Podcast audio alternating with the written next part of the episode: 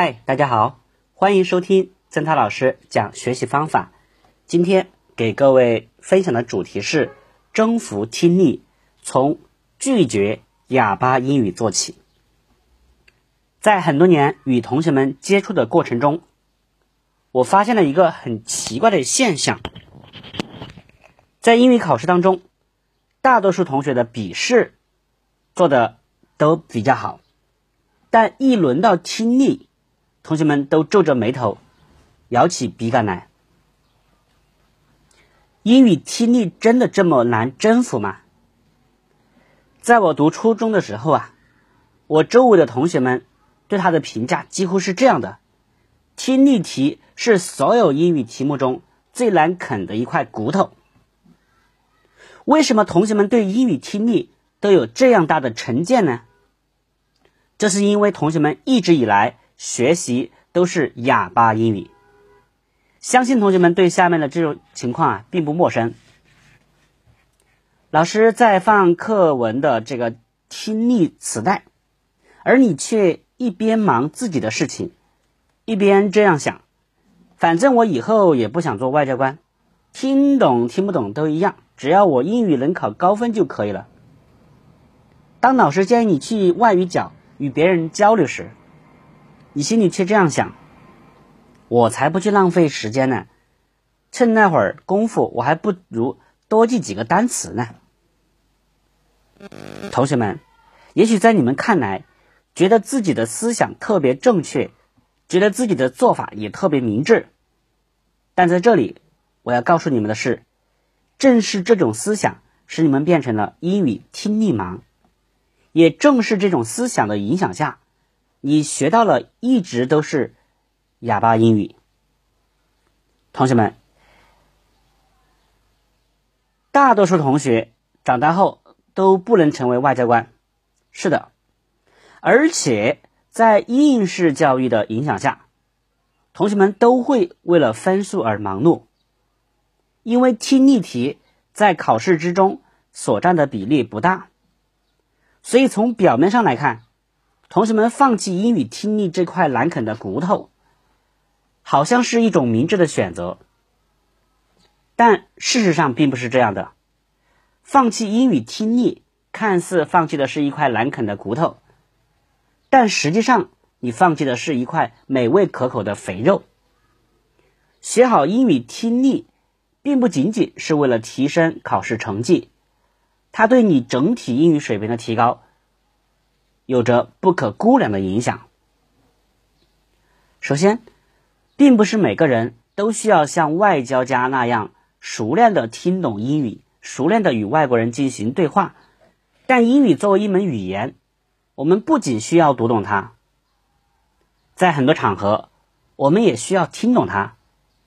一位朋友就曾无比尴尬的给我讲述了这样一件事情：去国外旅游时，因为听力不佳，每当需要与当地人交流时，我都会把英文写在一张纸上，然后通过纸和笔与他们交流。每当这时，外国人都以为我是哑巴。但当我转过头来用中文与身边的同事交流时，我都会听到外国人这样评价我：“very strange。”这下我听懂了，他们在嘲笑我的行为奇怪。就是这样的，如果我们对英语的掌握仅仅是停留在读懂和会写的阶段，但却听不懂，也说不标准，这对于一门语言的掌握来说，不但是非常不合格的。而且这种哑巴式的英语，还会让外国人笑掉大牙。第二，也是最重要的一点，当你的英语听力日益提高时，你学习英语的信心和积极性也会随之提高。在我身边就有很多这样的例子：一位同学听从了我的建议，开始锻炼自己的英语听力，但刚去了两次，他就不想再去了。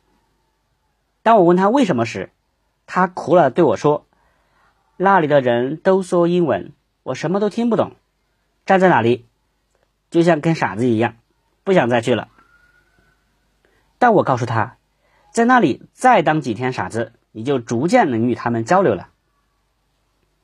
果真，没过多长时间，这位同学兴奋地跑来向我汇报在英语角的那边的情况，他已经能够与英语角的人进行简单交流了。但给我留下深刻印象的是，他所说的这样一句话：“自从我听说能力得到提升之后，我觉得英语的学习更有意义了。”事实就是这样的。不管对于哪个阶段的英语学习者来说，能够听懂以及能够说出流利的英语，这是最具有成就感的事情。在学习过程中，相信大多数同学早已总结出了这样一个规律：哪个科目的学习所产生的成就感越大，那你就对哪一个科学的学习越有信心，越有积极性。当你对某一科目既有信心又有积极性时，那你离征服这一科目就已经不远了。所以，正是这种意义上，我通常把英语听力。看作是学习英语的突破口。既然英语听力在英语学习中所占的分量这么大，那我们应该如何做才能顺利的啃下这块最难啃的骨头呢？一，用听和说两条腿来练习听力。同学们曾这样向我讲述他练习英语听力的全过程。我每天都挂着耳机听英语，但在很多时候，我把音量开到震耳欲聋，也还是听不明白。但当我把原文拿出来对照的时候，却发现原来很简单。于是我合上书，再继续听一遍，结果还是听不太懂。到底是怎么回事儿？难道我是传说中的英语听力盲？其实，传说中的英语听力盲根本就不存在。只要同学们用科学的方法去练习听力，每个人都能够顺利的把听力这块最难啃的骨头拿下。我非常了解上面的那位同学，他之所以练习了那么久的听力还没有太大长进，绝大部分原因是因为他用错了方法。他练习英语听力的口号是常听、多听、使劲听，把大部分精力都放在了听上面。但他却忽视了听与说是永远不可分割的两条腿。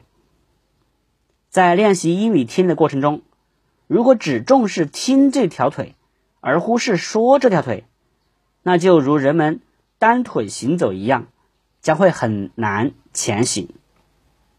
为什么这样说呢？我们先从这样一个比喻说起：腿脚健全的人。在走路时都会用到两条腿，左腿迈一步，右腿迈一步，这样就能够十分轻松的向前走。但如果你用一条腿走路，另一条腿不动，那你只能一蹦一蹦地往前走，这样会走得很慢，而且走不多远。但如果你把一条腿定在地上，让另一条腿走路，在这种情况下，不论这条腿使出多大的力气，你都会。寸步难行。实际上，那位同学以及大多数同学的英语听力之所以总是难以提高，主要原因就在于此。当你拼命的练习听力时，你实际上只运用了听这条腿，却把另一条固腿啊固定在了地上。因此，在这种情况下，无论你如何拼命的听，你的能力也不会有太大提高。也许有同学会问，那固定在地上的那条腿是什么呢？那就是发音。也就是说，在听的过程当中，如果你从没有听到你嘴里面发出的英语语音，就如同把说这条腿固定在了地上，只剩下了听这条腿奋力前行了。我们都知道，在这种情况下，即使听这条腿有天大的本事。他也很难前进。这时，同学们也许还不太明白，为什么听与说是相辅相成的两条腿的关系呢？这是因为人们对语言声音的识别和理解需要两个条件：一是要多听这种声音，逐渐使自己的耳朵习惯于这种声音；二是要通过自己的嘴亲自发出这种声音，也就是说，只有亲自体验到这种声音的每一个细节，你才会学会识别这种声音。就拿英语学习来说，要想彻底听懂英语，就必须亲口说出这种语言不可。就像会打篮球的人才，能够当这个篮球裁判员，因为你会打篮球，所以你可以当篮球裁判员。每个人都能够看懂篮球的输赢，但是要想当个篮球裁判员，看到一般观众看不到的运动细节，就必须亲自会打篮球才行。因此，提高英语听力能力。最有效的办法就是边听边说，听力与口语一起练习。我曾接触过一位同学，分享他自己的经验。刚开始我是因为好玩，在听听力的时候，不管听懂没听懂，随口把听到的内容也跟着读出来。后来我才发现，这种边听边读的方法非常有效。也正是这种听读的过程。我的听力得到大幅度的提升，因此在这之后再进行听力练习时，即使遇到实在听不懂的内容，我也不会着急。听不懂时，我就不再去听，而是去练习发音。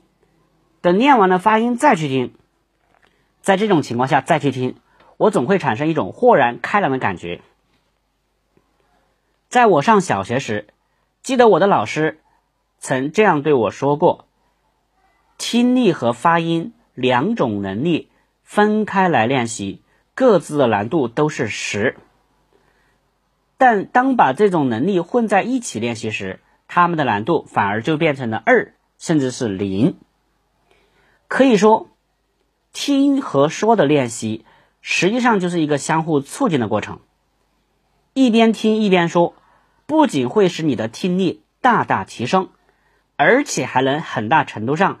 提升你的口语能力，所以，不管同学们是为了练习听力能力还是口语能力，最好是把这两种能力混合在一起练习。二，着眼于整句话，别跟个别单词较劲。一次，一位初一同学拿着一份英语资料找到我，非常郁闷的对我说：“老师，这段话我都听了 N 遍了，到现在。”还处于晕晕乎乎的状态，为什么英语听力这么难？听了这么久没有功劳，难道连苦劳也没有吗？看着这位同学义愤填膺的样子，我问他：就这样一段资料，为什么你要听那么多的遍呢？这位同学有些委屈的说：“里面很多单词我怎么也听不懂，所以只得一遍又一遍的听了。”听这位同学这样说。我终于明白他如此刻苦，但却没有功劳又没有苦劳的原因呢。一旦话里有个别单词听不懂，就在那里一遍一遍的重复这句话，这并不是在听英语听力，而是在跟那些听不懂的单词较劲呐。我知道同学们如此辛苦的练习听力，目的主要有两个：一是提高自己的听力。以顺利的用英语与他人交流，二是能在考试中拿个漂亮的分数。其实，不管是为了达到哪个目的，同学们这种与个别单词较劲的方法都是不科学的。就拿与他人交流为例，对于英语还处于学习阶段的中学生来说，用英语与别人交流时，个别单词听不懂。并不影响对他人所表达语义的理解。在这种情况下，同学们那种与那些听不懂单词较劲的做法是没有任何意义的。另外，从应对考试的角度来分析，如果你总是对那些听不懂单词耿耿于怀，与他们较劲，那你实际上就是跳出、跳进了出题老师所设计的一个圈套。在我参加工作没多久的时候，我参与了一次英语试卷的出题活动。在录制听力的时候，我发现一位资深的老师把这样一句话 I like red color best，改成了 My favorite color is red。当时非常不理解，这位老师说，呃，我就问这个老师啊，我就说我就说吴老师，favorite 这个词，初一同学还没有学过，他们肯定听不懂。还没等我说完，这位老师就笑着对我说：“我的目的就是为了让他们听不懂。”经过这位老师耐心的给我解释，我终于明白了，在每次考试的听力题目中，都会出现一部分同学们听不懂的单词，而这样做的目的主要有两点：一是为了增加听力的难度，如果听力的内容非常简单，同学们都能够听懂。那这些题目就很难再起到考察同学们听力反应能力的作用了。二是利用这些难懂的单词来迷惑同学们，从而使听力较强的同学与听力能力差的同学在分数上拉开差距。也许有同学会问这样一个问题：那什么样的同学才算是听力能力较强的同学呢？从某种意义上讲，我可以回答同学们这个问题：听力题的得分越高，他的听力能力就越强。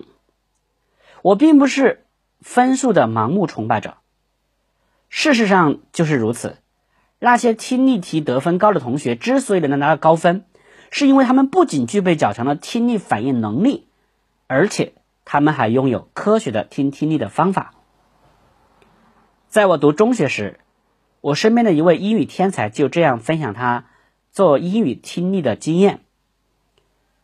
我做英语听力的大概思路是这样的：不强迫自己把每个单词都听懂，只要把大概的意思听明白就可以了。因此，在听到 “My favorite food is meat” 这句话时，我的头脑中会出现这样的翻译：我的食物是肉。至于 “favorite” 具体是什么意思？我会根据下文去分析，因此，不管是平时听听力，还是在考试中做听力题，即使会听到很多不熟悉的或者不认识的词，这都不会影响我对文章大概意思的理解。这位英语天才做法值得同学们去学习，不与听不懂的单词较劲，而是着眼于整句话、整段话的理解。这就是听英语听力的最理想的境界。上述这位英语天才就向我们传达了一个非常重要的听听力的技巧：遇到听不懂的词，绕过去，先把整段话的意思、大概意思听懂，然后再根据上下文的联系，猜测听不懂的那些词是什么意思。这样，在听的过程当中。同学们就可以避免因为与个别词较劲而耽误听下面的内容这种情况的发生了。所以，不管是平时的听听力，还是考试中听听力，同学们都应该把眼光放长远，以听懂整句话、整段话为目的，不与那些个别听不懂单词较劲。三，丢开拐杖，大胆去听。一次偶然机会，我发现我正在读初中的小侄子一边拿着英语课本，一边戴着耳机。我非常奇怪的问他：“你在做什么？”他有些着急的回答我：“姑妈，我正在听英语听力，我一会儿再跟你说话。”说着，又一边用手指着那些英语单词，一边听起录音来。等他忙完之后，我就问他。看你这样用心的去听英语听力，你的听力能力一定很强吧？听我这样说，他有些不好意思，又有些沮丧的说：“虽然我每天都会用心听上一段时间，但不知为什么，我的英语能力却一直很差。”其实我早已料到这个结果。亲爱同学们，你们一定也在纳闷儿，我为什么这样说呢？是吧？这是因为我发现我的小侄子一直在拄着拐杖锻炼英语听力。此话当如何讲呢？虽然英语的听和读就如同人的两条腿一样不可分，但在做听力训练时候，如果你一边用手指着书本上的英语单词一边听，这就如同一个两个健全的这个一个两腿健全的人拄着一根拐杖，突然之间多了一条腿。也许刚开始你觉得很舒服、很省力，但长久如此。你很容易就会对这根拐杖产生依赖性，从而促使你两腿的功能逐渐退化。在进行英语听力的训练时，相信同学们早已有过这样的体验：看着课本听听力，觉得听力很简单，但合上课本再听同样的内容，却听得云里雾里。这是为什么呢？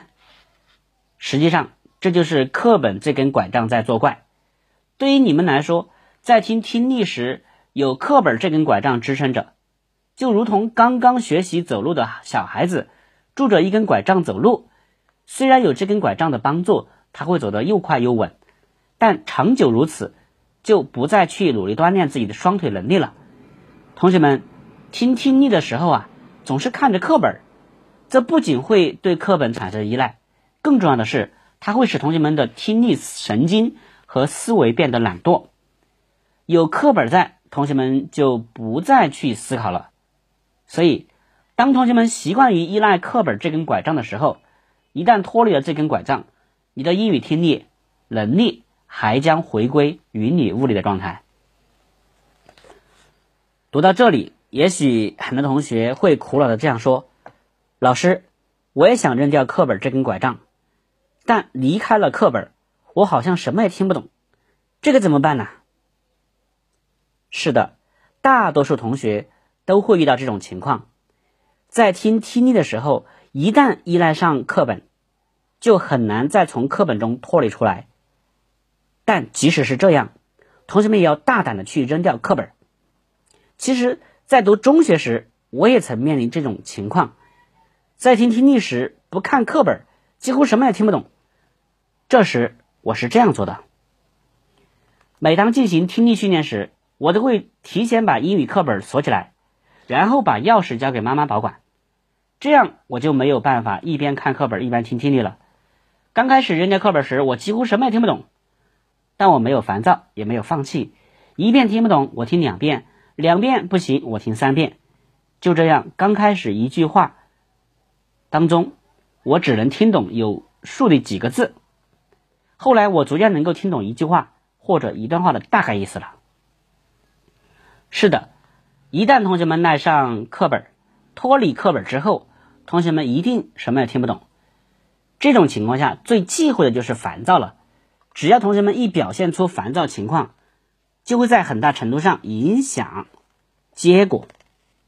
更重要的是，它很容易就会促使你放弃，从而重拾课本这根拐杖。所以，在这种情况下，同学们最需要做的就是静下心来，不厌其烦的去听，就像当初我所做的一样，一遍听不懂，听两遍，两遍不行就听第三遍。在这种不断的坚持和重复中，始终有一天，你会把英语听力这块难啃的骨头搞定。好，以上就是今天曾老师分享的内容，我来总结一下核心要点。包括三个部分：一、用听和说两条腿来练习听力；二、着眼于整句话，别跟个别单词较劲；三、丢开拐杖，大胆去听。好，如果您想购买关于高效学习和提升考试成绩方面的书籍，或者参加曾老师的课程，可以加曾老师的微信。一三五五一三二四零二七，会学习，好心态，超常发挥，不丢分。祝您金榜题名！